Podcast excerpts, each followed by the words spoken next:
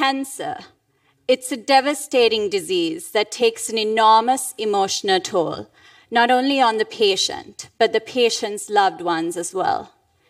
It is a battle that the human race has been fighting for centuries. And while we've made some advancements, we still haven't beaten it. Two out of five people in the US will develop cancer in their lifetime. Of those, 90% will succumb to the disease due to metastases. Metastases is a spread of cancer from a primary site to a distal site through the circulatory or the lymphatic system.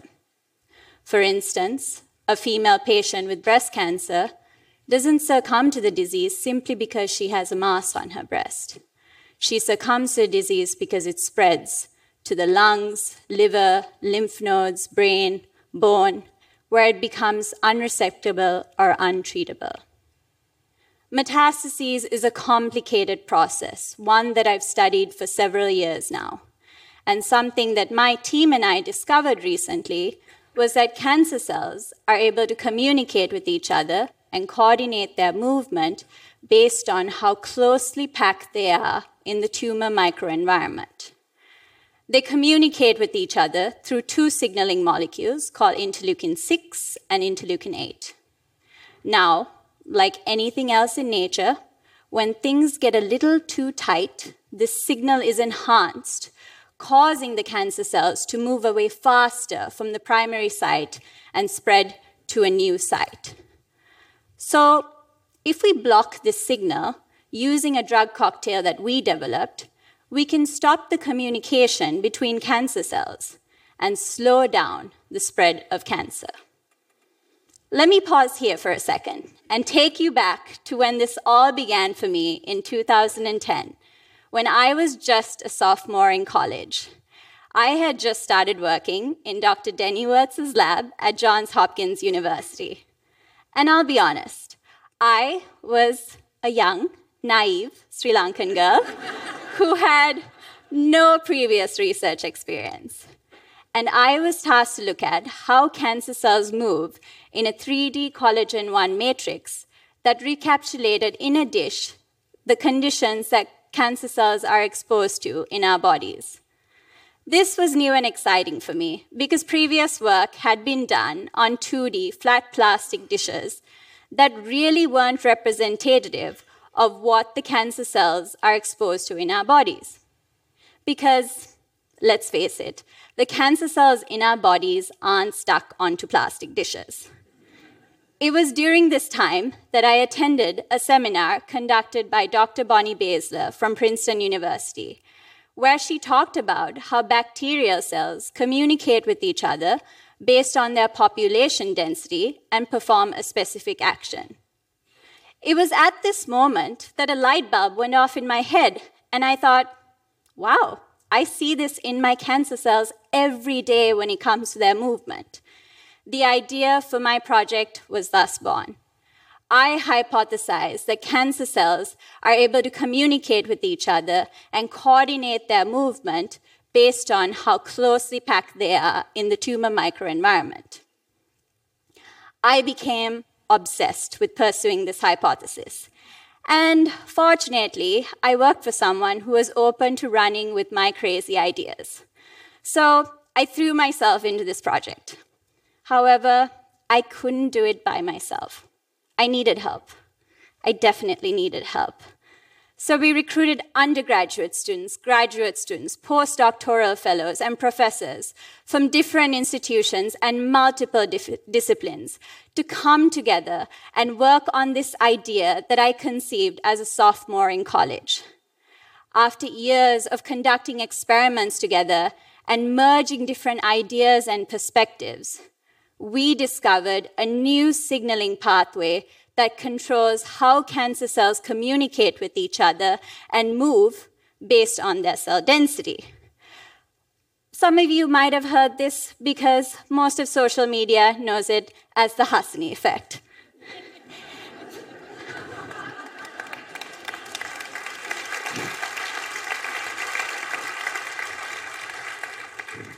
And we weren't done yet. We then decided that we wanted to block this signaling pathway and see if we could slow down the spread of cancer, which we did in preclinical animal models. We came up with a drug cocktail consisting of tocilizumab, which is currently used to treat rheumatoid arthritis, and reparixin, which is currently in clinical trials against breast cancer. And interestingly, what we found was that this cocktail of drug really had no effect on tumor growth, but directly targeted metastases. This was a significant finding because currently there aren't any FDA approved therapeutics that directly target the spread of cancer. In fact, the spread of cancer, metastases, is thought of as a byproduct of tumor growth, where the idea is if we can stop the tumor from growing, we can stop the tumor from spreading. However, most of us know that this is not true. We, on the other hand, came up with a drug cocktail that targets metastases not by targeting tumor growth, but by targeting the complex mechanisms that govern it through the targeting of the Hasini effect. this work was recently published in Nature Communications, and my team and I received an overwhelming response from around the world. Nobody on my team could have predicted this sort of response. We seem to have struck a nerve. Looking back, I am extremely grateful for the positive response that I received, not only from academia, but also patients and people around the world affected by this terrible disease. As I reflect on this success that I've encountered with the Hasini effect, I keep coming back to the people that I was fortunate enough to work with. The undergraduate students who demonstrated superhuman powers through their hard work and dedication. The graduate students and the postdoctoral fellows, my fellow Avengers, who taught me new techniques and always made sure I stayed on track. The professors, my Yodas and my Obi-Wan Kenobis, who brought their expertise into making this work into what it is today. The support staff, the friends and family, people who lifted our spirits and never let us give up on our ambitious endeavors. The best kind of sidekicks we could have asked for. It took a village to help me study metastases, and believe me, without my village, I wouldn't be here. Today, our team has grown, and we are using the Hasini effect to develop combination therapies that will effectively target tumor growth and metastases. We are engineering new anti-cancer therapeutics to limit toxicity and to reduce drug resistance. And we are developing groundbreaking systems that will help for the development of better human clinical trials. It blows my mind to think that all this, the incredible work that I'm pursuing, and the fact that I'm standing here talking to you today, all came from this tiny idea that I had when I was sitting at the back of a seminar when I was just 20 years old. I recognize that right now I am on this incredible journey that allows me to pursue work that I am extremely passionate about and something that feeds my curiosity on a daily basis. But I have to say, my favorite part of all of this, other than, of course, being here talking to you today, is the fact that I get to work with a diverse group of people who make my work stronger, better, and just so much more fun. And because of this, I have to say that collaboration is my favorite superhuman power. And what I love about this power is that it's not unique to me. It's within all of us.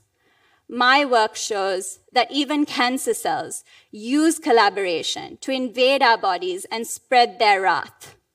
For us humans, it is a superpower that has produced incredible discoveries in the medical and scientific field. And it is a superpower that we can all turn to to inspire us to create something bigger than ourselves that will help make the world a better place. Collaboration is the superpower that I turn to to help me fight cancer. And I am confident that with the right collaborations, we will beat this terrible disease. Thank you. Thank you.